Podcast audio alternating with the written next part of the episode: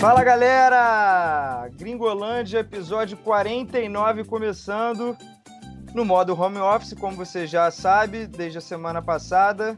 Eu sou Vitor Canedo, hoje sigo aqui apresentando, acompanhado novamente por Thiago Benevenuti. Salve, Bené! Fala, Canedo, mais um Gringolândia diretamente da quarentena, com um tema legalzinho de debater, hein? Tô, tô é. animado. Jorge Natan, tudo bem? Explana pra gente aí qual é o tema. Bené, fala, Canedo, mais uma vez um prazer estar de volta aqui, dessa vez na minha residência. Hoje o tema, estamos gravando na quarta-feira, 1 de abril, o tema é o Dia da Mentira. E o que, que a gente vai fazer com essas mentiras hoje? Vamos caçar mitos, não é isso, Canedo?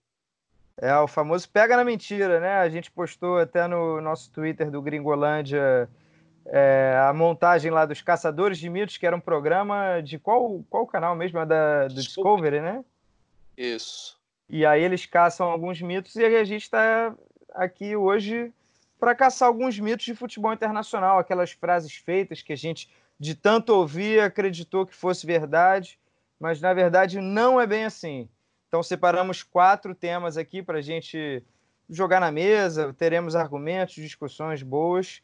É, antes de começar, dar aquele recadinho de sempre, é, você pode nos ouvir na nossa plataforma do Globoesporte.com, mas também Apple, Google Podcasts, Player FM, Spotify. É, o Gringolândia está aí no caminho de dominar o mundo, se o mundo continuar existindo. E aí é, a gente vai estar em todas as plataformas, vocês podem nos ouvir. Se gostar, manda para os amigos. Eu sei que você tem, tem muito amigo aí, galera mais adolescente, 20 e poucos anos, que curte muito futebol internacional. Então, para a gente alcançar mais pessoas também é legal. Mandem, compartilhem se vocês acharem legal. Vamos para o primeiro tema já, galera? Bora. Bora.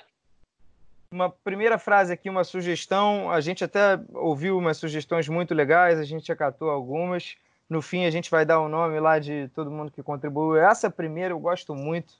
É, e é um assunto também que que está em voga, né? É, até porque o personagem fez aniversário recentemente e está preso. É o Ronaldinho Gaúcho. Uma frase clássica é de que ninguém teve um auge tão espetacular quanto o Ronaldinho, né? Acho que é, quanto à carreira, a gente concorda que o Ronaldinho deixou a desejar ali já pro, do meio para o fim. Ele tirou o pé do acelerador mas muita gente sustenta que o auge, nunca ninguém teve um auge quanto o Ronaldinho Gaúcho. Jorge Natan, é isso mesmo ou o pessoal está exagerando aí? Por mais que a gente no gringo queira combater mitos, né, caçar os mitos, esse mito aí eu não acho que é tão mentira assim não. Por quê? É, eu posso ter sido contaminado com a questão de um cara que era adolescente ainda, muito jovem, é o, sal, o, é o Covid do saudosismo. É isso, Covid do saudosismo. Na verdade, o, o, encantamento que o Ronaldinho proporcionou numa época que eu comecei a ver mais futebol internacional e tal. Mas, para mim, existe uma magia, essa palavra que às vezes a gente combate um pouco no futebol, né, por ser tanto quanto batida também. Mas existia uma magia diferente no Ronaldinho do que a gente vê hoje, tanto com o Messi quanto o Cristiano Ronaldo. Né? Eu sei que vocês vão usar números para defender, vocês vão usar feitos, que a carreira é obviamente muito mais vitoriosa, mas o que o Ronaldinho fez especialmente na temporada 2005-2006, assim, era cada jogo você esperava que ele fizesse algo de, de impressionante mesmo, assim. Então, eu guardo muito isso na minha memória e acredito que esse mito tenha se construído também com base nessa memória afetiva que a galera tem. Eu acho que o auge dele, se não foi melhor do que os outros, foi igual. Os outros, você tá claro falando de Messi e Cristiano Ronaldo. Cogita mais alguém aí? É, acredito que talvez, se a gente pegar o século aí, a gente tenha o Zidane para falar, até o Ronaldo Fenômeno, não sei. Né? Mas, obviamente, o Cristiano Ronaldo e o Messi são, são os dois grandes expoentes, acredito, do século. Mas, dependendo do, do gosto de cada um. Eu, por exemplo, adoro o Romário, mas você está falando de, de uma situação de, de um, de um craque que jogou no Barcelona ali, foi campeão da Liga dos Campeões, enfim muita coisa para falar, eu vou deixar vocês apimentarem o debate. Bené vai fazer o contraponto, né? A gente caçar esse mito aí, pô. Posso? Vai, à vontade. Cara, eu primeiro eu quero dizer que eu sou muito fã do Ronaldinho. É, eu concordo, eu me, me vi no que o Natan falou aí. do encantamento de ser ainda jovem, né, adolescente ali, e, cara, não ter, não ter o acompanhamento diário que a gente tem hoje do futebol europeu, mas lembro de, de, pô, de sair de casa para poder ver um jogo do Ronaldinho, uma coisa que era inédita até então para mim, tirando, claro, meu time aqui no Brasil. Mas mesmo assim, eu acho que tem uma dose muito grande de frustração em, em quem, em quem utiliza essa frase, de falar que não houve um auge como o do Ronaldinho. Por quê? Porque ficou lógico aquele gosto de quero mais, tipo, de ficar pensando por que, que durou um período tão curto esse auge, né? Que se a gente pode botar, sei lá, entre 2003, 2004, 2005, 2006, e onde ele ganhou, foi melhor do mundo duas vezes.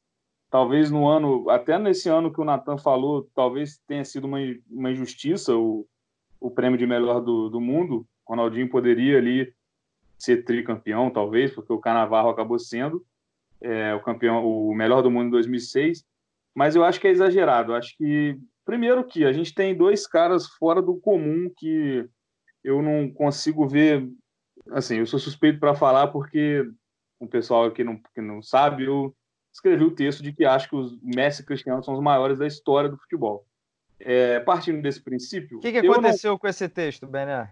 Que ele ganhou alguma repercussão aí? Só para você situar a galera também. Não, cara, foi um texto que eu escrevi no ano passado, agora não lembro exatamente o mês. Completou um ano por Foi depois por... das oitavas final, quando os dois destruíram nos jogos de volta. Exato, exato. O Cristiano fez três gols, se não me engano, enfim. É... Cara, e foi um texto que eu já tinha vontade de escrever há muito tempo, porque eu acho que os feitos dos dois, esse domínio de mais de uma década, é uma coisa inédita no futebol, do jeito que ele é hoje. É, isso nunca aconteceu antes. É, dois caras dominarem todos os quesitos, dominarem títulos, enfim. É, o Galvão Bueno quase desmaiou, infelizmente. É, infelizmente foi, no quase, né? É, eu acho que não dá para comparar, assim. Eu acho que ah, o, a carreira, o, o auge do Messi do Cristiano, os auges são mais longos. Tudo bem. Mas se você pegar o ápice, ó, chega no ápice de um e do outro, independentemente do ano, do seu gosto, fica à vontade para escolher o Ronaldinho não chega perto. Não chega perto em termos de conquistas, em termos de números, obviamente, porque não era tão goleador quanto os outros, quanto os outros dois, e fica mais para mim naquele, naquela, naquele ponto, naquela dose de frustração, de decepção e do encantamento, porque ele era assim, era bonito ver o Ronaldinho jogar. Ele, driblador, era a esperança do futebol brasileiro para mais duas Copas do Mundo, acabou sendo coadjuvante na Copa que ele ganhou, né? Era mais jovem. Então, para mim, é isso.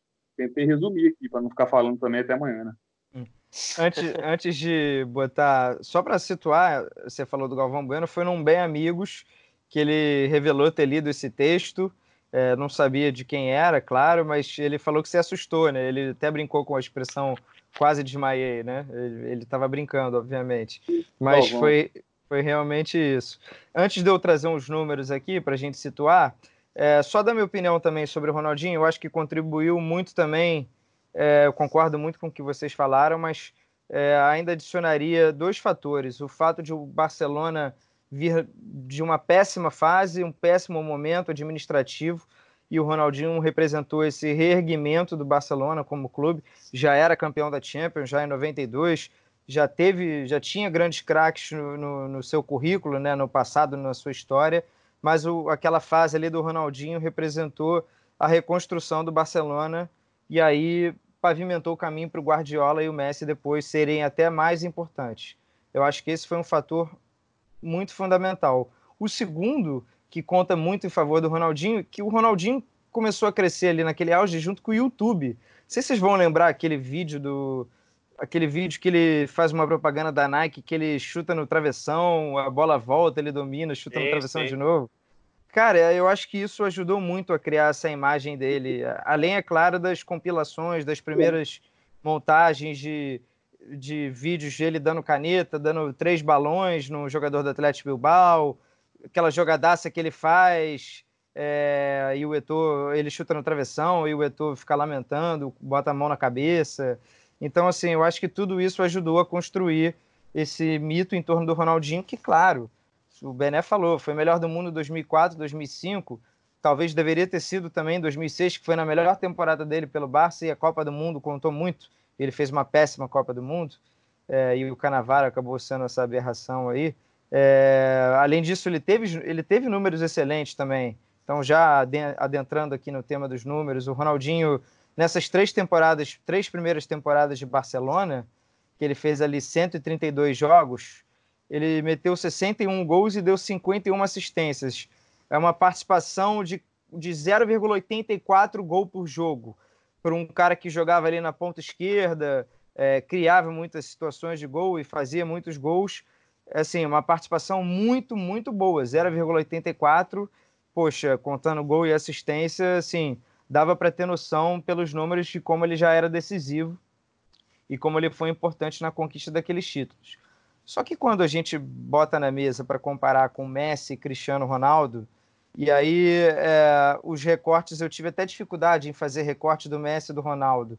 Do Messi, por exemplo, eu peguei o Messi da era Guardiola, quatro temporadas. A gente sabe que o, uma das melhores versões do Messi foi a da temporada passada que ele chegou até a semifinal da Champions e acabou sendo eleito o melhor do mundo. Mas para ter um recorte ali de anos seguidos, eu peguei a da era Guardiola, 2008 até 2012.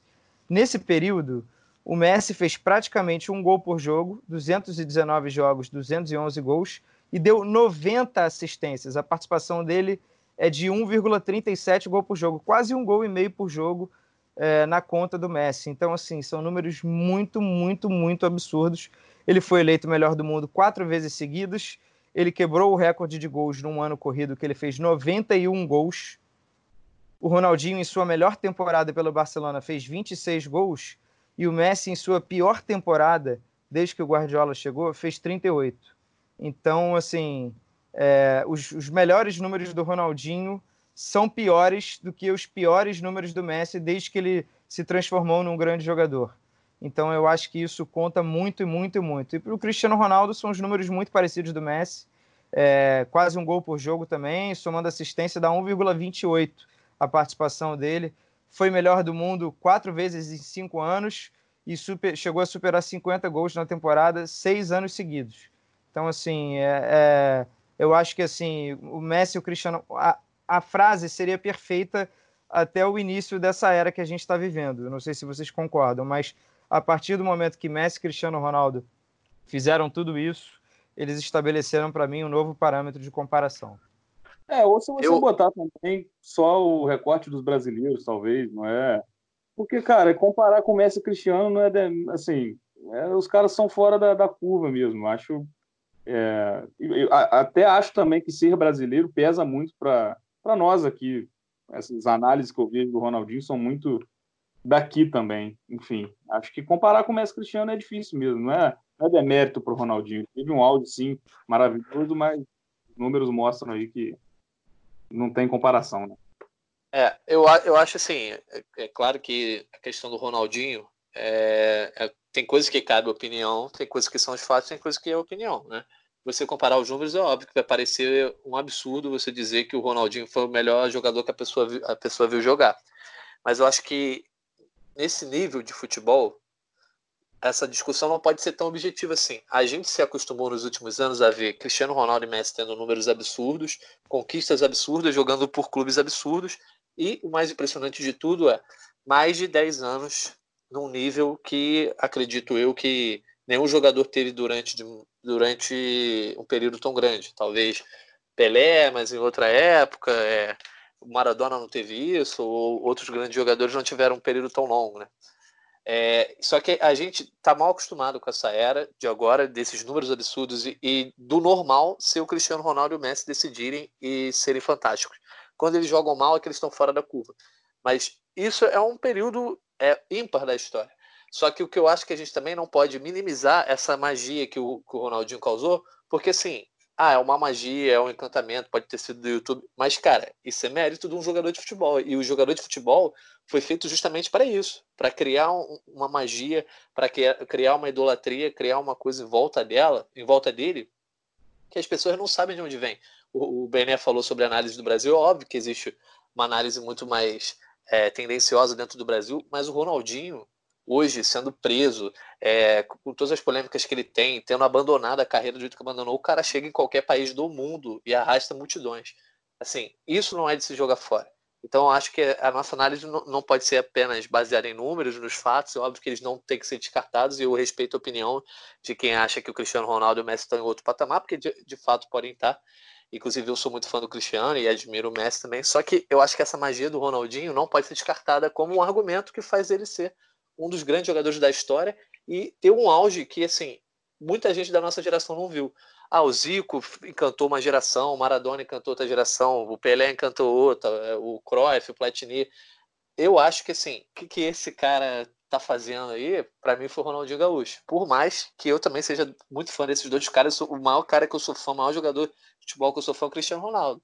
Mas o que o Ronaldinho fazia, assim, até depois no Flamengo, no Galo, todos os clubes que, onde ele passou, foi impressionante. Embora eu entenda todos os argumentos contrários e, e saiba que está pesando aqui muito o meu gosto pessoal, mas é uma discussão que eu acho que é de gosto nesse momento, muito menos de fatos.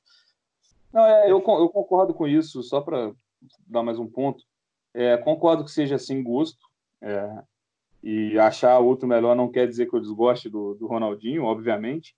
É, mas eu acho que quando a gente fala de auge, a gente tem que falar de constância também.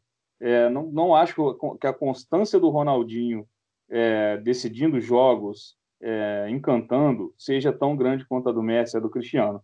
Acho que se ficar muito nessa questão de futebol bonito, o jogador driblador, é, é, é, vira um debate simplesmente pessoal.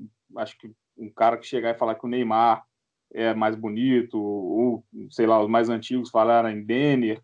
Enfim, acho que para falar de auge, a gente tem que ver no, é, não só número, obviamente, sou contra essa análise puramente dos números, mas tem que ver conquistas, é, constância e, e, o todo. Acho que o Ronaldinho não era um cara que jogava é, todo jogo bem, a gente, a gente, também tem que pontuar isso. Não era um cara que pegava e, e, e tinha uma sequência de jogos assim extraordinária. Não, também não vejo desse jeito. Enfim. Claro, dando... sem dúvida. Inclusive, o, o, o, o caso dele, a, a, queda dele já acontece na temporada seguinte, assim, que ele já vira banco do, no Barça do Cruyff, começa a ser reserva em alguns jogos e depois vai pro Milan e não joga nada, entendeu? Óbvio que tem esse contraponto. Do Raikar, né? Do Raikar, Barça do Raikar. Raikar, isso. É. Não, perfeitamente. Achei o seu exemplo excelente de arrastar multidões, mas só para não deixar passar também, é, eu acho que Cristiano Ronaldo e Messi também são jogadores extremamente habilidosos, só que ao longo da carreira eles se moldaram para unir essa habilidade deles, esse dom, à objetividade, transformar isso em gols. Por isso que o debate Sim. também acaba indo muito para número. Mas o pessoal que for mais novo, cara, vai ao YouTube, vai assistir vídeos do Cristiano Ronaldo no Manchester United, procura lá por palavras-chave, drible, alguma coisa. Que o Cristiano Ronaldo, quando ele começou a carreira, ele era um ponta driblador e ele era extremamente habilidoso. Só que ele não fazia tanto gol. Só que, cara, ele pegava a bola ali na ponta esquerda, saía driblando todo mundo. E o Messi, então, cara, nem se fala. O Messi, ele dribla até hoje, ele, ele é líder de, de quesito de drible nas ligas, na Champions. A, a questão é que o drible dele é voltado para o gol, ele é uma máquina, né? Ele tá, ele tá em linha reta, ele sai, ele dá caneta, ele dribla, ele dá uma gingada, ele faz no curto espaço, se livra de dois, três. Só que a, às vezes a gente está muito mais focado no gol, porque é o resultado final da jogada, e a gente não percebe a quantidade de jogadas que os dois também fizeram muito marcantes em relação a dribles e talento e habilidade. Podemos fechar aqui para o próximo, próximo tema, polêmico também? Vamos nessa que o Ronaldinho rendeu. O campeonato espanhol só tem dois times, é muito fraco. O que, que vocês acham disso aí? Acho uma mentira. É, eu tô aqui hoje como caçador de mito, ou como eu brinquei com na Jorge Natan, sou o justiceiro do futebol. Enfim, é, eu acho que se a gente for botar é, essa afirmação como verdadeira, vai, vai chegar num, num, sarrafo que eu vou perguntar o seguinte: se o campeonato espanhol é fraco, qual campeonato é forte? Só tem um acima do espanhol, na minha opinião. Só vai ter o campeonato inglês como hoje, nos últimos anos, contando hoje, um período, sei lá, que seja de 10 anos. Se você acha o Campeonato Espanhol fraco, o seu grau de, de exigência está completamente absurdo. Você, você tá não está que... assistindo a campeonato nenhum, né? Se você acha fraco e não vê, você não está vendo não. mais nada. Não, é, o, o, é. Se você está com um grau de exigência que, que, pô, o espanhol é fraco, o cara que vê o brasileiro vai passar raiva, cara, assim, sinceramente, porque eu, é claro que os dois times é, são os dois maiores times do mundo, na minha opinião. é, Real Madrid e Barcelona são dominantes. Isso é, é muito por causa da grandeza deles também, do, do, dos grandes craques que tiveram. Pô, a era Messi, a era Cristiano passa muito por, por esses dois clubes. Eu estou analisando recentemente, óbvio. Claro que o campeonato italiano já foi grande, já foi muito maior do que é hoje. É, falando do, das principais ligas europeias. Mas eu aponto assim que até no, no, na questão dos campeonatos continentais, se você pegar os últimos anos, o Atlético de Madrid ele é ele brigou, foi, foi vice-campeão em terceiro lugar na Champions. Ele a, na frente do Atlético de Madrid em colocações na Champions nos últimos vamos pegar seis anos, cinco anos, você vai ter o Liverpool, a Juventus e o Tottenham foi vice só uma vez, enfim. Acho que a terceira força do futebol espanhol ela é muito mais forte que vários outros times pelo continente, pela Europa. E sem falar também no, nos títulos de Liga Europa. O Atlético de Madrid tri, tricampeão, o Sevilha tricampeão. É, Para mim, não acho longe de ser um campeonato fraco. Se você acha que é sem emoção porque é, é A ou B que ganha, aí é outra questão. Mas fraco tecnicamente, fraco de bons times, eu acho muito errado falar acho que uma grande mentira. É, nessa aí eu, eu concordo com o Bené, porque foi uma análise assim que começou a ganhar força é, muito também nessa década, quando você pega e analisava os feitos de Cristiano Ronaldo e Messi, né? A galera, tanto quem era anti-Cristiano quanto quem era anti-Messi, minimizava os feitos dizendo que os adversários eram fracos, que era mole ganhar do Getafe, golear, de, golear o Getafe, etc. Eu, quando fazia críticas ao Messi, eu, eu também usei esse argumento em ocasiões é, específicas, porque de fato, como qualquer campeonato, existem times fracos. Mas o campeonato espanhol está longe de ser fraco. O que, o que eu acho que pode ser um argumento, de repente, é, muito válido é o campeonato espanhol é um campeonato desequilibrado, né? onde você tem dois times com muito mais dinheiro, muito mais poder financeiro para comprar os melhores jogadores, como fizeram nos últimos 10, 15 anos, Barcelona e Real Madrid, e isso, obviamente, futebol, é, tem, tem aquele livro, né? A bola não entra por acaso, futebol é, é acaso, é sorte, é acontecimentos dentro do gramado, mas também é acontecimentos fora. Então, obviamente, os dois times mais ricos muito provavelmente vão ganhar. E aí você pega, analisa o fato de que você teve o Valência campeão lá no começo do século. Depois, o único, dez anos depois, o único sem ser Real Madrid e Barcelona que ganhou foi o Atlético de Madrid. E assim, suando sangue para conseguir ganhar o Barcelona na última rodada, o time histórico do Simeone, etc. Eu acho que isso causa muito essa deturpação. Só que você tem que analisar os times espanhóis fora desse contexto, né? Da disputa direta com Real Madrid e Barcelona, que também costumam ganhar a Copa do Rei e, e dominar competições nacionais. Mas você, você pega, como o Bené já falou, o Atlético de Madrid na Liga dos Campeões, ou mesmo o desempenho dos times menores na, na Liga Europa, como o Sevilla, que, que fez quase como hegemonia, é, o Valência tendo um bom desempenho também, o próprio Atlético de Bilbao, e outros times que oscilaram em alguns momentos de flertar com, com um tamanho maior na Europa, como a Real Sociedade, etc.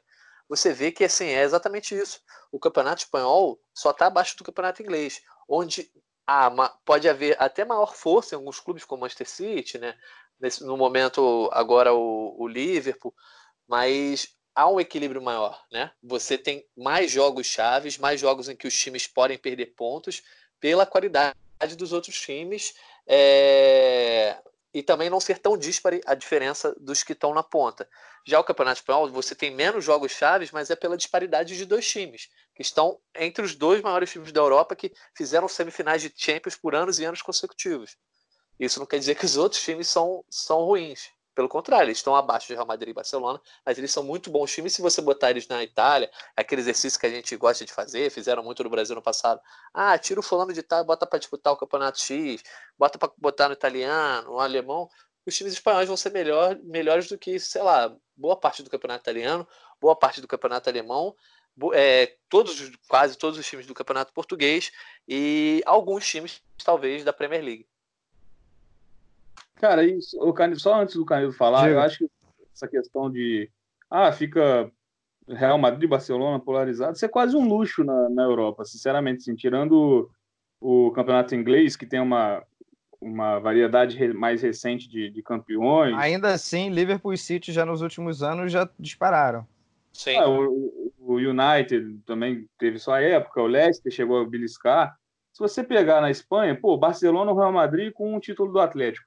Pô, cara, se a gente pegar a Alemanha, o domínio do Bayern, o, o domínio recente do PSG na França, o domínio do, da Juventus na Itália, pô, aí, aí que torna a questão ainda mais é, favorável ao Campeonato Espanhol. Você tem ali um, um, uma dúvida, pô, esse ano é do Barcelona do Real Madrid. O italiano, por mais que esse ano estivesse mais disputado no topo, eu não, não tive essa dúvida durante muito tempo, por exemplo. A frase que mais me irrita e que incomoda, irrita talvez seja uma palavra muito forte, né? Eu não fiquei irritado com a saída do Felipe Prior do Big Brother, então vamos pegar mais leve.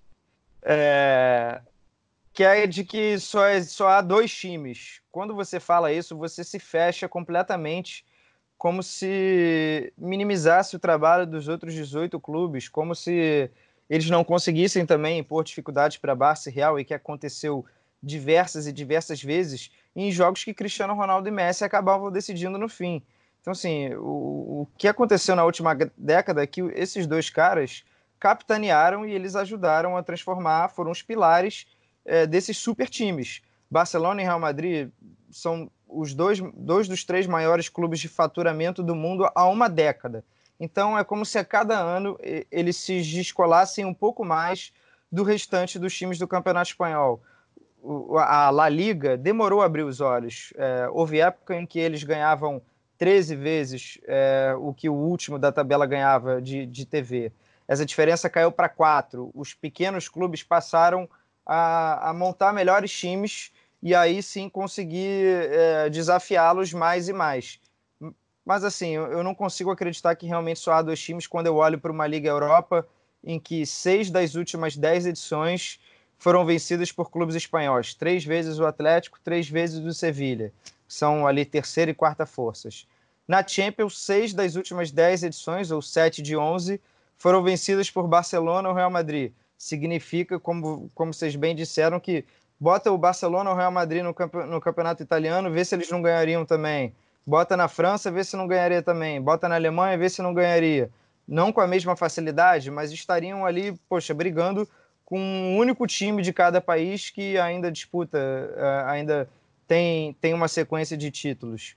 Então, assim, é, é, eu, eu fico muito incomodado quando você nega é um trabalho de um Valência, de um Getafe agora que acabou de eliminar o Ajax, um Vídeo Real que já chegou em semifinal de Liga Europa, Celta que já chegou em semifinal de Liga Europa, Málaga que chegou em quartas de final da Champions, o Atlético de Bilbao que já chegou em final de Liga Europa. Não são times tão constantes de estarem toda temporada ali entre quarta e quinta força, eles meio que se revezam, mas a gente já tem registros de grandes equipes montadas, né? Seja com menores recursos, menos jogadores famosos, sim, mas times muito competitivos que fizeram bonito quando foram comparados a, a, a, outras forças da Europa, né, a outras ligas da Europa. Então, assim, eu acho o campeonato espanhol muito legal, é muito interessante. É claro que jogos do Real e Barça atraem mais interesse, porque são onde estão os craques, e na Premier League isso está um pouco mais bem distribuído, então há mais jogos por rodada interessantes, por assim dizer.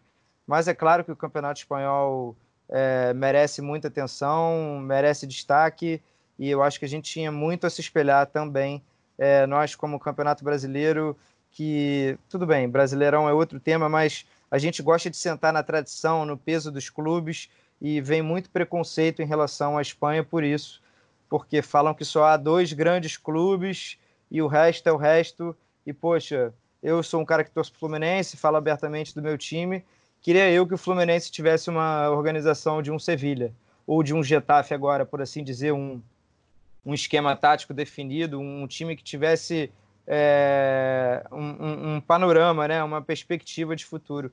E não tem. E times, clubes ficam presos, os brasileiros ficam presos à tradição. E eu acho que temos muito a olhar aí o, o Campeonato Espanhol. Não, eu ainda colocaria um, um, exercício de imaginação contrário ao que, ao que é comum.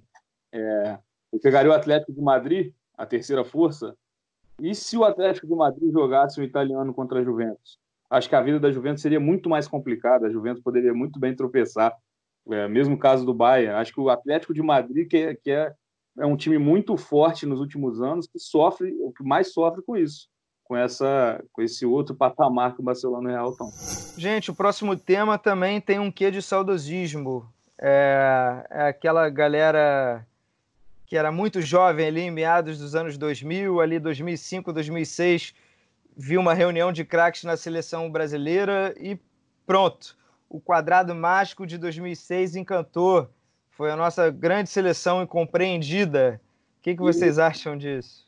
Rapaz, acho que não, a nossa grande seleção incompreendida não, mas eu acho também, mais uma vez, aí entra muito a questão da magia, né? Que a gente é, ganhou duas Copas do Mundo. Primeira de 94, em que o time levou muita porrada, né? apesar de ter sido muito competente na, na Copa do Mundo, levou muita porrada, mesmo depois de vencer a Copa e acabar com o jejum histórico.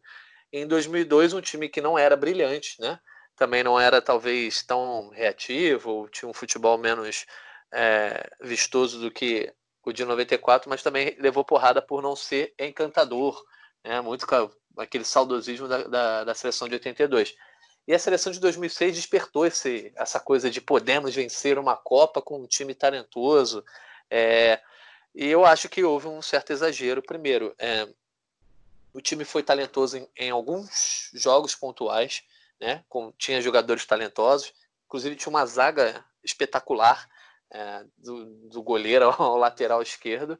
E tinha um meio de campo com um escala ataque aí, absurdo. Escala aí, Natan, essa zaga, essa defesa espetacular. Vamos lá, era defesa era Lúcio e Juan. Na lateral esquerda, Roberto Carlos. Rapaz, lateral direito ainda era Cafu, não é isso? Sim. Cafuzão. Então é isso. E o é Dida o no gol. Não, o Dida no gol.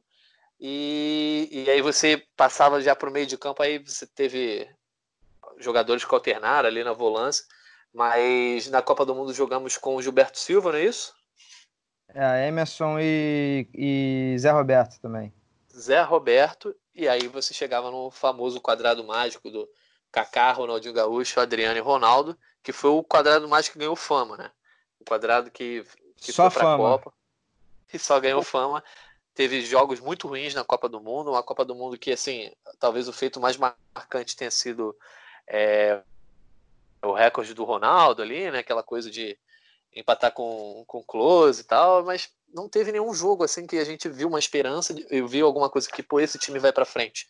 Né? Não houve isso em momento algum na Copa do Mundo. Houve uma Copa das Confederações em que o Brasil jogou muito bem, mas no ciclo ali, imediatamente antes da Copa, o quadrado mágico não se apresentou. Como a gente já estava falando do Ronaldinho mais cedo, o Ronaldinho foi apagado na Copa do Mundo. A grande Copa do Mundo do Ronaldinho, por incrível que pareça, foi em 2002, né? Que ele teve aquele jogo que ele decidiu, né? Contra a Inglaterra, jogou demais, foi expulso, etc. Talvez o grande jogo dele pela seleção brasileira.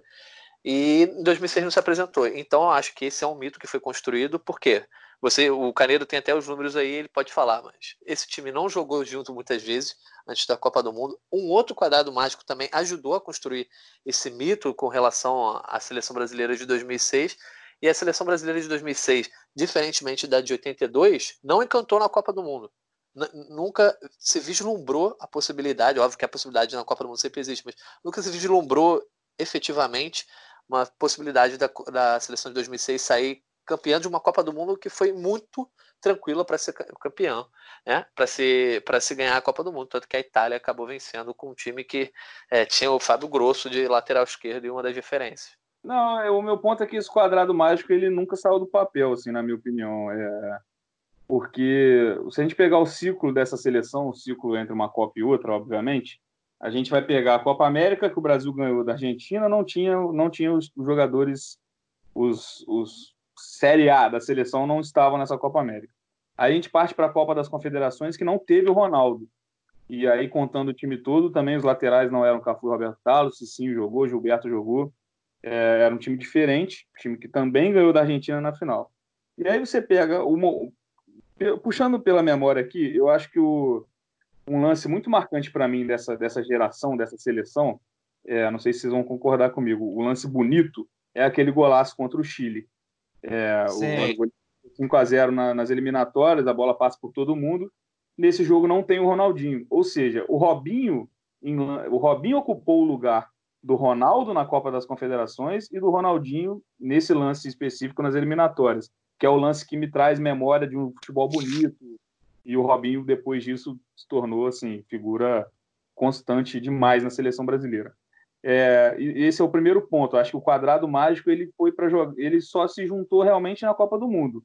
Claro que nas eliminatórias tiveram alguns jogos, mas chegou na Copa do Mundo, tem aquilo tudo que a gente já sabe, aquela aquela zona, os próprios admitem isso, o Parreira já, admitiu isso, inclusive, e deixou muito a desejar. Foi muito frustrante, muito mesmo para quem quem via uma seleção brasileira, assim, posso estar sendo injusto, mas desde que eu nasci era a seleção de nome no papel ali, era a, a, a melhor que eu vi, assim. Você pega Podida, o melhor goleiro, o Cafu Roberto Carlos, uma zaga espetacular, a gente já escalou é muito frustrante ver uma eliminação do jeito que foi, assim, um time totalmente apático. É, você vê o Zidane não sozinho, obviamente, né? Porque o gol nem foi dele, foi do Henry. Mas o Zidane comandar um jogo do jeito que foi, os nossos quatro craques da época não, não, nenhum fez a diferença. Então acho que o quadrado mágico é, foi uma frustração até muito, assim, nem compara. Que a gente falou, eu falei de frustração com o Ronaldinho, mas o Ronaldinho foi alguma foi muito bom em algum momento. Ele teve o auge dele. O quadrado mágico na seleção, para mim, não, não teve isso em momento algum. É, e houve, houve uma certa, um certo conservadorismo é, do Parreira também para fazer as alterações quando esse quadrado nos primeiros jogos não, não rendeu e depois também não continua a render, né? O Juninho Pernambucano, que estava ali porra, é, voando no Lyon, ele deixa meio claro isso quando o Brasil é eliminado contra a França, assim, que ele gostaria de ter jogado mais, ele gostaria de ter tido chances, porque ele estava na melhor fase da carreira ali e ele poderia ter aportado outras coisas, né? As, as substituições imediatas mais assim no ataque era a entrada do Robinho, para você ter, botar um pouco de alegria nas pernas, e quando o Ronaldo saía, entrava o Fred, inclusive fez gol também, um, um, outro Fred, assim, totalmente diferente da Copa de 2014. Era um Fred que ainda era jovem, estava no Lyon, muito promissor, companheiro do Juninho. E enquanto a zaga que a gente citou aqui estava era, era um, um, pilar muito forte, que obviamente eu precisava de substituições. Eu até achava que o Gilberto Silva estava jogando, mas o Gilberto Silva era reserva de fato do, do Emerson. É, na frente você viu um conservadorismo com relação a essas substituições, porque, Posso... ah, não, uma hora o quadrado vai encaixar, uma hora o quadrado vai render. Posso abrir um parênteses? Você falou do Juninho. Não sei nem se eu posso falar isso, mas o Juninho já me contou que esse processo é, foi muito mal conduzido, né? A escalação do jogo contra a França. O Brasil estava jogando mal, tinha vencido o Gana por 3 a 0, mas quem, se você for olhar os lances, vai ver que foi um aperto. O Brasil estava passando aperto em quase todos os jogos. Contra o Japão, deitou e rolou, porque estava sobrando porque o time era, era outro também. O Robinho jogou, enfim. É, o Juninho contou que ele soube de tarde, né? O jogo lá era à noite na Alemanha. Ele soube na tarde que ele seria titular horas antes. Então, assim, não houve nenhuma preparação. É, chegou, avisou que ia ser titular, palestra e valeu, vamos lá para a fogueira. E aí ele tirou o Adriano, que era, era digamos, do, dos quatro, assim, talvez o, o, o que fosse aceitar melhor a reserva, não teve coragem para bancar nem o Ronaldo Fenômeno, nem o Ronaldinho, e também seria, enfim, também causaria, né, seria uma decisão que chamaria muita atenção, mas o Juninho já confidenciou que isso, ele, não sei como é que é a relação dele com o Parreira hoje em dia, mas ele lamentava muito isso, é, é, essa questão na carreira dele de não ter podido jogar mais também na Copa. Claro que ele reconhece que ele jogava num, num, terceiro homem de meio campo, que era a posição muito boa dele. E com esse quadrado mágico, com quatro opções, não tinha realmente vaga para ele, a não ser que mudasse o esquema, enfim. Só que tudo feito às pressas num jogo contra a França, estava é... claro que o Brasil ali estava muito perdido. O que, que o Brasil estava fazendo ali? Foi é. apenas uma reunião de grandes jogadores. O problema era, era ter testado ele mais vezes antes, né? Que ele jogou dois jogos na Copa antes, antes desse jogo contra a França, e aí ele, ele venha, talvez, assim, a gente tem muito isso no Brasil, né? ah, o Juninho conhece o futebol francês, sendo que boa parte da seleção francesa poderia nem jogar na França. E ele Dante, da série Dante conhece os alemães. Pois a gente é, vai brincar exatamente. com isso daqui a pouco. Não, é que esse jogo contra a França, o jogo da eliminação, é, o Juninho foi titular, né? O quadrado se quebrou no, no, no time titular. É, e a gente, o Adriano acabou entrando já numa substituição de ali com o Brasil perdendo o jogo. O Adriano entrou no lugar do Juninho aos 18 do segundo tempo e o Kaká acabou saindo para a entrada do Robinho aos 34. Ou seja, o quadrado mágico, que era a esperança do Brasil de uma Copa bonita, de mais um, de um, de um título consecutivo ali, quadrado mágico no jogo principal da Copa jogou 16 minutos juntos, junto, né? Então.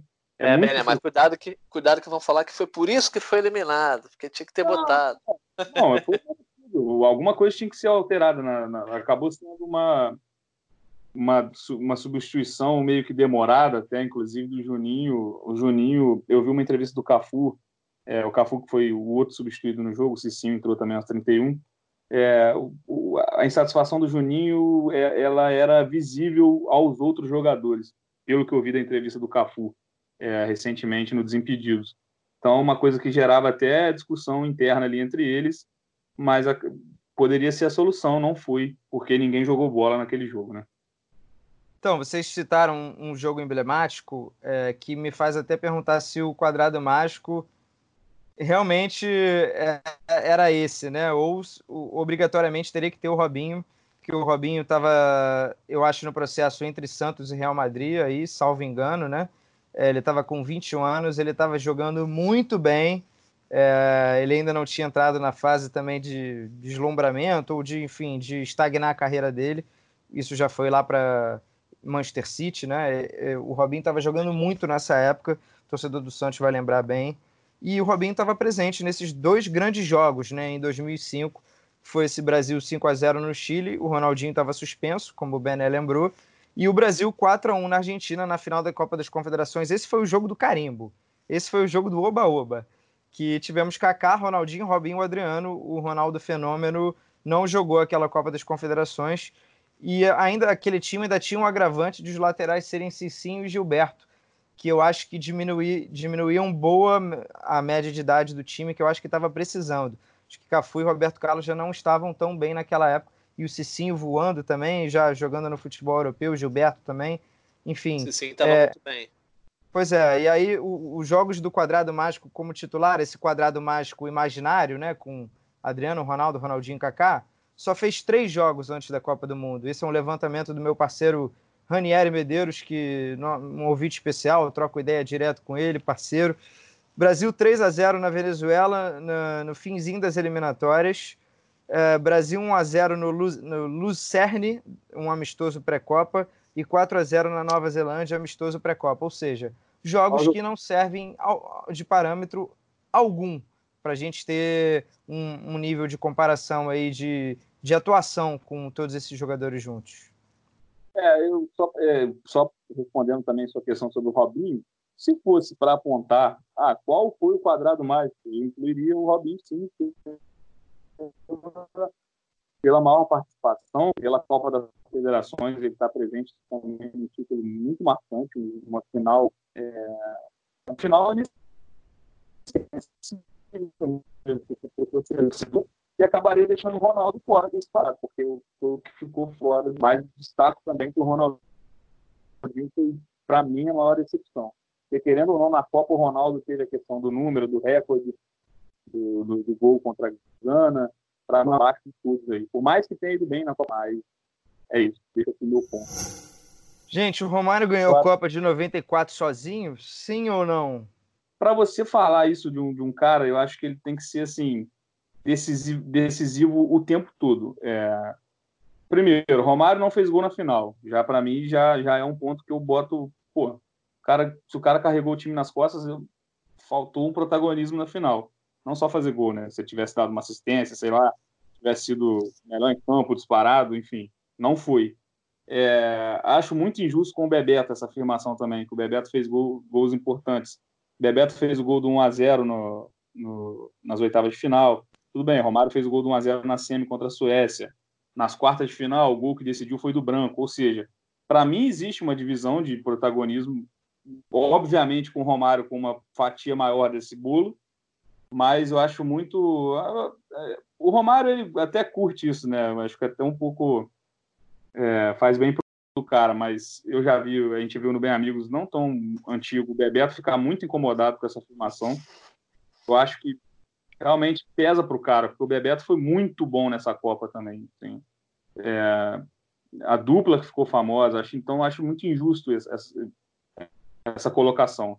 Se a gente pegar a seleção da Copa do Mundo ainda, o Brasil campeão domina. Tipo, o Brasil teve o Jorginho, o Márcio Santos e o Dunga também na seleção da Copa. Ou seja, não foi só o Romário que foi o melhor da posição dele. Então, são essas minhas primeiras considerações. Mas já sei que Jorge Natan vai rebatê-las. É, assim, eu não vou é, diretamente é, de encontro àquilo que você diz. Né? Algumas coisas vão ao encontro do que você diz.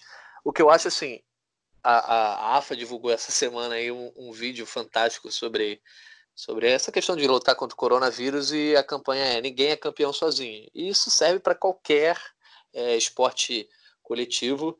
Obviamente. Eles até gente... abrem, desculpa, eles até abrem falando não, não foi o Maradona porque teve o gol do Burro Chaga na final contra a Alemanha. Sim, teve, é. e, e, que o Kempis tinha um Fidjol, etc, etc. E eu acho que assim, Copa do Mundo principalmente, ninguém é campeão sozinho.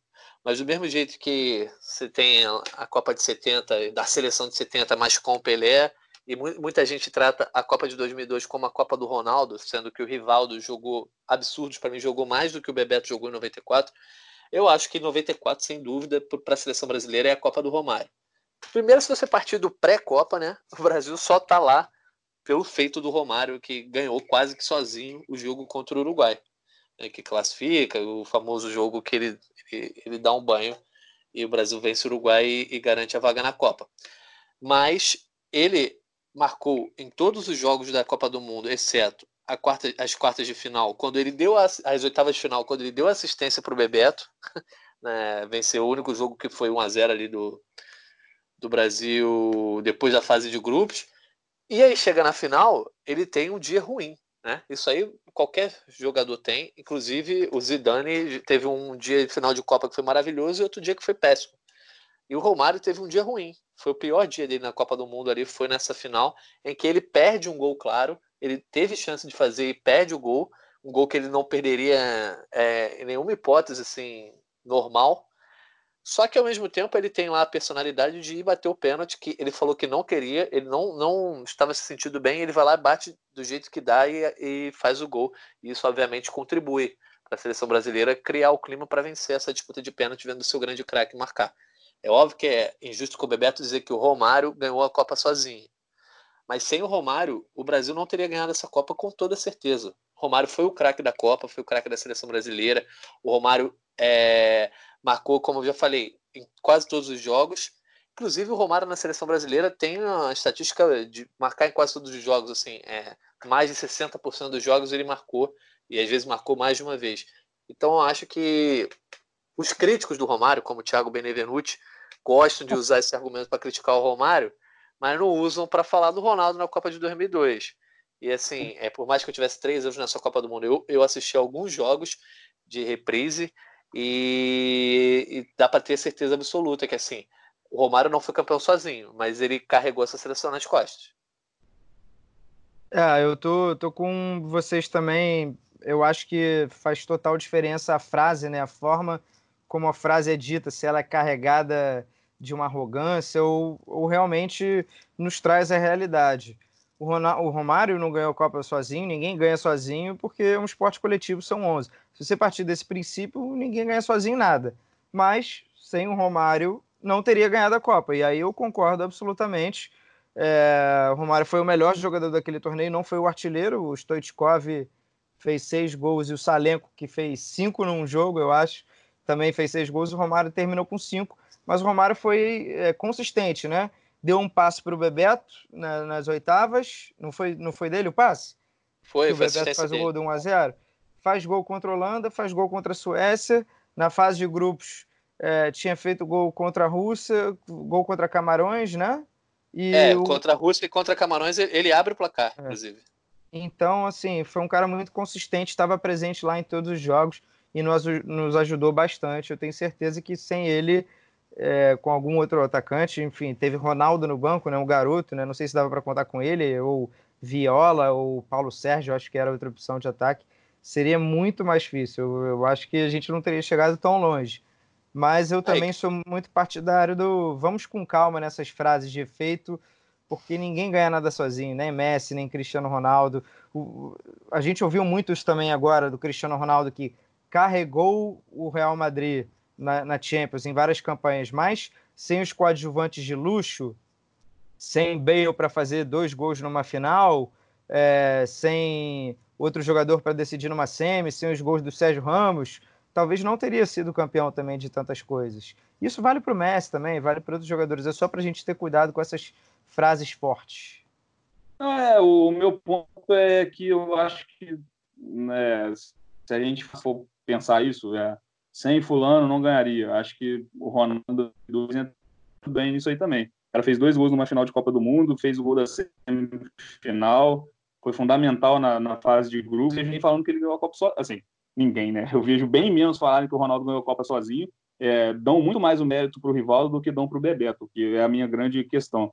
O Ronaldo também, em 2002, fez gol, fez gol nos três jogos é, da primeira fase, foi fundamental da mata, e que para mim é um fator completamente definitivo no de, de você ser decisivo dentro do campeonato. Acho que afinal é o jogo, é o grande jogo. O Ronaldo, para mim, foi muito mais fundamental. O Ronaldo só não faz gol, eu estou confirmando aqui para não falar besteira, o Ronaldo só não faz gol Inglaterra. Contra a Inglaterra, não, enfim. É, Inglaterra, quartas de final, 2 a 1 gol do Rivaldo do Ronaldinho. É, acho que foi um protagonismo tão forte quanto ou até superior do Romário. Não vejo que o. Acho que o Rivaldo foi, foi melhor do que o Bebeto, sim, mas não tanta coisa. A esse ponto, não. Acho que o protagonismo de 2002 foi do Ronaldo, pelos gols que fez, pela, pela estrela, enfim. Né? E acho que se for falar que o Romário ganhou sozinho em 94 pelos gols. É, acho que o Ronaldo também ganhou em 2002. A gente pode falar de outros caras, pode falar do, do Zidane, talvez em 98, seria mais exagero, mas vai saber, sem o Zidane não teria ganho, talvez, enfim. Acho muito, esperado. É óbvio que a gente pegar esses grandes jogadores que tiveram grande desempenho, principalmente Copa do Mundo, a gente tirar, provavelmente não teria ganho. E concordo que sem o Ronaldo, o Brasil provavelmente não teria ganho em 2002. Mas eu acho que o Romário carregou mais o time de 94 nas costas porque era um time que era mais defensivo e dependia muito da exclusividade ali da, da criação dele, obviamente com o Bebeto, mas que ele consagrou o Bebeto também, do que o Ronaldo é, carregou o Brasil nas costas em 2002. O Ronaldo, obviamente, foi decisivo é, pra caramba, mas o, o Rivaldo, cara, é, ele carrega muito esse time junto com o Ronaldo. Assim, eu, na minha opinião, obviamente, mais do que o, o Bebeto carrega com, com o Romário em 94. É só, só fechar uma comparação que eu acabei chegando aqui no momento na, na página da Wikipédia, nossa, nossa amiga. É, a seleção da Copa de 2002, ela contou com o mesmo número de representantes, a seleção, né, a premiação após o fim da Copa, né? Ela contou com o mesmo número de representantes brasileiros do que 94.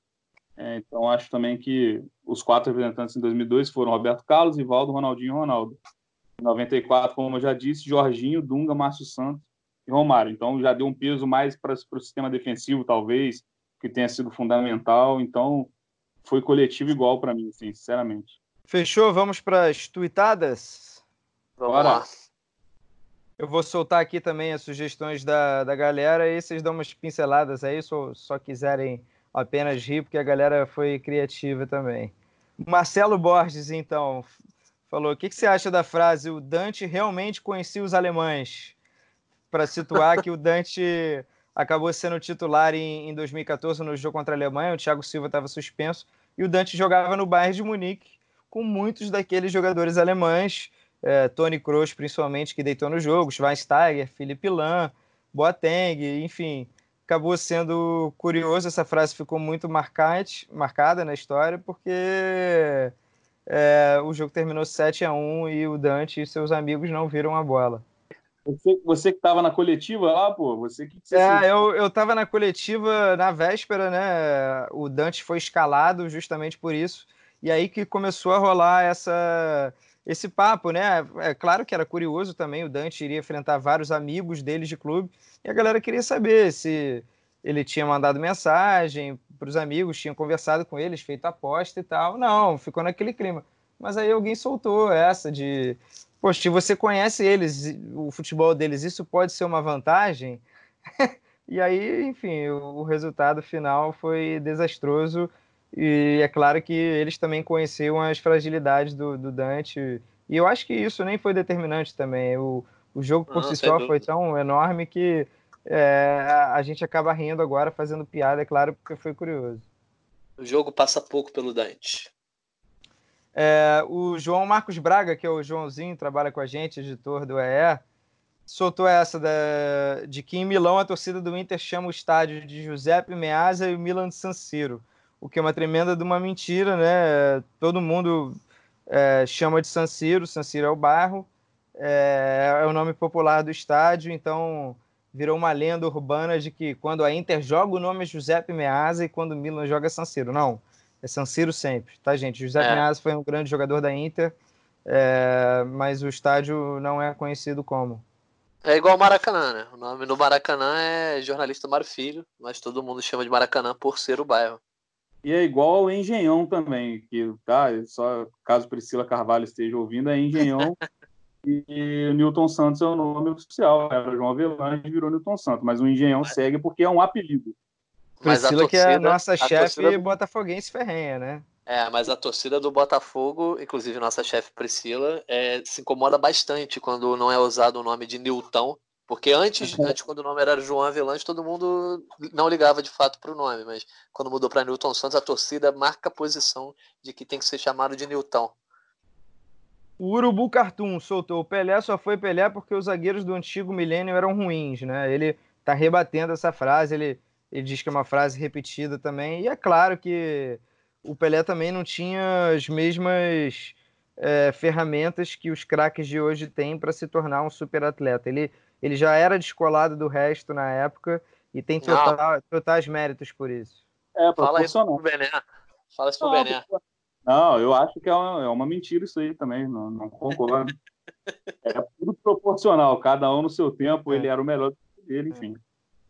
O é Messi isso. só joga bem no Barcelona. O que, que, vocês acham? Sendo o maior artilheiro da história da seleção argentina. Dá para moldar essa frase aí. Só joga bem no Barcelona, acho é. errado, mas não é tão decisivo quanto na seleção argentina. Não, o, o, o Messi da Argentina, por mais que a gente é, analise a diferença de também de companheiros que ele tem no, no Barcelona e na Argentina, é, sendo que ele tem bons companheiros na Argentina, mas não tem um bom time, né? Em todos os setores. E etc. o time não joga junto toda hora, enfim, todas Exatamente, as coisas que a gente mas sabe que afetam. O que eu ia falar é, o Messi não só joga bem na, na, no Barcelona, mas o Messi da Argentina nem se compara ao Messi do Barcelona, assim, mas é, anos luz, anos luz. Já eu acho a diferença do Cristiano Ronaldo em Portugal. Ah, tava faltando, tava faltando. não, mas é a minha opinião. O Cristiano Ronaldo de Portugal não é tão diferente do Cristiano Ronaldo do Real Madrid. Ou vocês discordam? Ah, o Cristiano Ronaldo. Solta a vinheta. faltou a vinheta, faltou a vinheta. Cara, eu é, falando dessa questão do Messi, de ah, não é o mesmo na seleção, o Ronaldinho Gaúcho sofria a mesma coisa, cara. Ronaldinho vários, Gaúcho era vários nomes. Oh, em, contrapartida, ele... o Júlio Batista correspondia como pouquíssimos. Exatamente. É, mas é isso. É, como é, não é, é uma coisa comum assim também. Isso. Não acho que seja tão absurdo isso acontecer. Não. Ranieri Medeiros soltou aqui que ele é torcedor do Barça, soltou duas de Barça, né? O Guardiola pegou o Barcelona pronto, qualquer um venceria, com Xavi, Iniesta, Busquets. O que, que vocês acham disso? É, isso aí eu acho que é, é uma fala que, assim, é... era muito mais do começo da carreira do Guardiola, né? Não sei se hoje em dia as pessoas têm a ousadia de falar isso. Existe, existe muita gente que tem suas críticas ao Guardiola, é... mas eu acho que resumir a isso de que ele é um treineiro que pegou um grande time, o que muita gente fala, por exemplo, do, do Jorge Jesus agora, né? Com o Flamengo também, é, com esse jogador de qualquer hora campeão, obviamente a gente sabe que é uma falácia total e é até uma fala mal intencionada, né? É, o que mais me incomoda é, nessa frase é porque vencer vai vencer sempre um por ano, pelo menos se a gente estiver falando só de um campeonato. Mas o, o, mais importante quando a gente fala desses grandes treinadores que ou revolucionaram o futebol ou nos fizeram pelo menos admirar, sentar na TV para assistir o time, é como, né? como esses times ganharam, como os times do Guardiola ganharam os títulos. É, e foram muitos títulos, mas como ganharam, como esses times ganharam, que é o que mais me pega, que é o que mais me atrai e me faz ter admiração pelo Guardiola. O Barcelona parecia ser um time que nunca não ia ser batido nunca mais, assim, era a sensação que eu tinha. E o cara para marcar uma época desse jeito, uma época que seja uma temporada, algumas, acho que é impressionante. Acho que é muito é desmerecer à toa demais um trabalho, assim, falar que já pegou pronto. Cara, não é, não é nem perto disso. Assim. E essa segunda dele aqui, você quer falar, Jorge? Alguma coisa sobre não, isso ou não? O Ronaldinho fundou o Barcelona, que fez 100 anos em 99, mas em 2003 foi refundado. O que, vocês acham disso? Vai ser mais piada, né? Isso aí, né? É. Não, não pode ser levado a sério, né? Uma afirmação dessa. Ouço, já ouvi sobre o próprio Ronaldinho em relação ao Atlético Mineiro também. Acho, acho que é mais piada de torcedores do que é, alguma coisa para ser levada a sério, assim. Num podcast como o Gringolândia. Boa. Folclore, folclore rival, mas assim, é, o Ronaldinho, é, digamos que tirou o Barcelona do ostracismo, né? Ele tem enorme importância na história do Barcelona de, de marcação de era e inclusive de preparação de terreno para o Messi. É isso. A última aqui, que é especial também, que envolve um mito, que é aquela história que todo carnaval o Paulo Tailan e o Caramês e o Matheus ontem lembraram dessa. Foram três pessoas que pediram. A história do Cruyff e do Romário, que o Romário falou que se fizesse dois gols é, ia ser liberado, se fizesse um hat-trick, na verdade, três gols ia ser liberado para vir para o Carnaval no Rio de Janeiro. Aí ele fez os três gols no primeiro tempo, chegou no intervalo, falou que ia embora, já pegou o avião dele e veio para o Rio de Janeiro. E todo mundo, o próprio Romário é, botou pilha nessa história, mas todo mundo vai nos registros lá de carnaval, na época que ele jogou no Barcelona, e ninguém acha um jogo que ele tenha feito três gols ali próximo, muito menos três gols no primeiro tempo. Então, assim, virou uma grande lenda que, assim, a história por si só seria espetacular e como é o Romário, a gente gosta de acreditar, porque o Romário é um personagem incapaz de fazer isso. Mas, cara, não dá, é mentira, infelizmente. Muita gente prefere ficar com a versão é, do que com o fato, mas a gente está aqui também fazendo um trabalho sério e aí ajuda a desmentir também. É exatamente isso. Eu, eu gostaria muito que essa, essa história fosse verdade, mas infelizmente não é. Infelizmente é fake news, tá ok? Cara, ou então ela aconteceu no jogo treino, no, no, no coletivo. A gente pode pensar nessa forma, né? Mas ele descreveu, ele descreveu sendo no jogo. Ele deixou muito claro que ele fez os gols no primeiro tempo e já pediu substituição para pegar o jatinho dele, o avião dele. É, na época isso deve ter colado como verdade por alguns bons anos aí, até a galera ter acesso fácil a esse tipo de registro. Né? É verdade. É, até, até surgir ali um, um Wikipedia confiável, um, um Google, né, que a gente usa bastante. É, é, eu, o pessoal deve ter acreditado. Na temporada do, do artilheiro do Romário no Barcelona, ele fez é, quatro hat-tricks, cinco hat-tricks. Então, ele pegou um desses aí e inventar essa história. Então tá. É, gente, finalizar aqui, como é que tá a quarentena de vocês aí, assistindo muito futebol? Vocês querem deixar algum recado, alguma recomendação, alguma coisa legal de futebol mesmo para indicar para a galera assistir de casa? Bola quadrada. Conhece, Canildo? Conheço muito bem, direto e reto, toda quinta-feira um episódio novo, globesport.com.br bola quadrada e reprises também no Sport TV. Bom, eu sugiro também Bola Quadrada, o Gringolândia, que, os que você não ouviu anteriores, é que você se informe bastante, que tem bastante informação na TV, que você fique em casa. Tem muita coisa boa para ver no YouTube, como o, o, filme oficial aí da Copa de 2018 que a FIFA botou. É, não tem dublagem nem legenda, mas ainda vou parar para ver. Assim como tem Brasil e Alemanha, um match day inteiro, que eu também quero parar para ver, etc, etc. Tem muita coisa maneira aí para. E aquele belo, belo e velho, velho FIFA, que eu estou jogando PES esse ano. É isso aí que, que a gente tem guiado na quarentena. Eu só queria deixar aí um abraço pro Felipe Barbari, que foi quem sugeriu esse tema aí, um baita tema para esse dia da mentira, e foi muito legal debater com você. Se ele estiver ouvindo até o fim, vamos esperar para saber se ele vai ouvir até o fim, né? Para dar salva de palmas aqui pro Barbalho. É isso, Vamos é isso. Se, se ele tá ouvindo até o fim, só para testar. Isso ah, aí é que Barbalha captou minha ideia só, gente. Pelo amor de Deus, pô. É, é verdade, também tem isso, né, Bené? Você que queria fazer um texto disso. É. Queria botar o quadro Justiceiro da Bola em ação, mas não rolou, então tá. É... Eu só para também avisar que o que o Sport TV está fazendo está sendo bem legal, mostrando os jogos, narrando, né, em cima, né, com uma mistura, né, de entrando no jogo como se ninguém soubesse o que ia acontecer, com uma análise do que aconteceu depois. E são jogos muito marcantes, Copa do Mundo, envolvendo seleção. Para quem é jovem e não se lembra de 94, passou, 2002.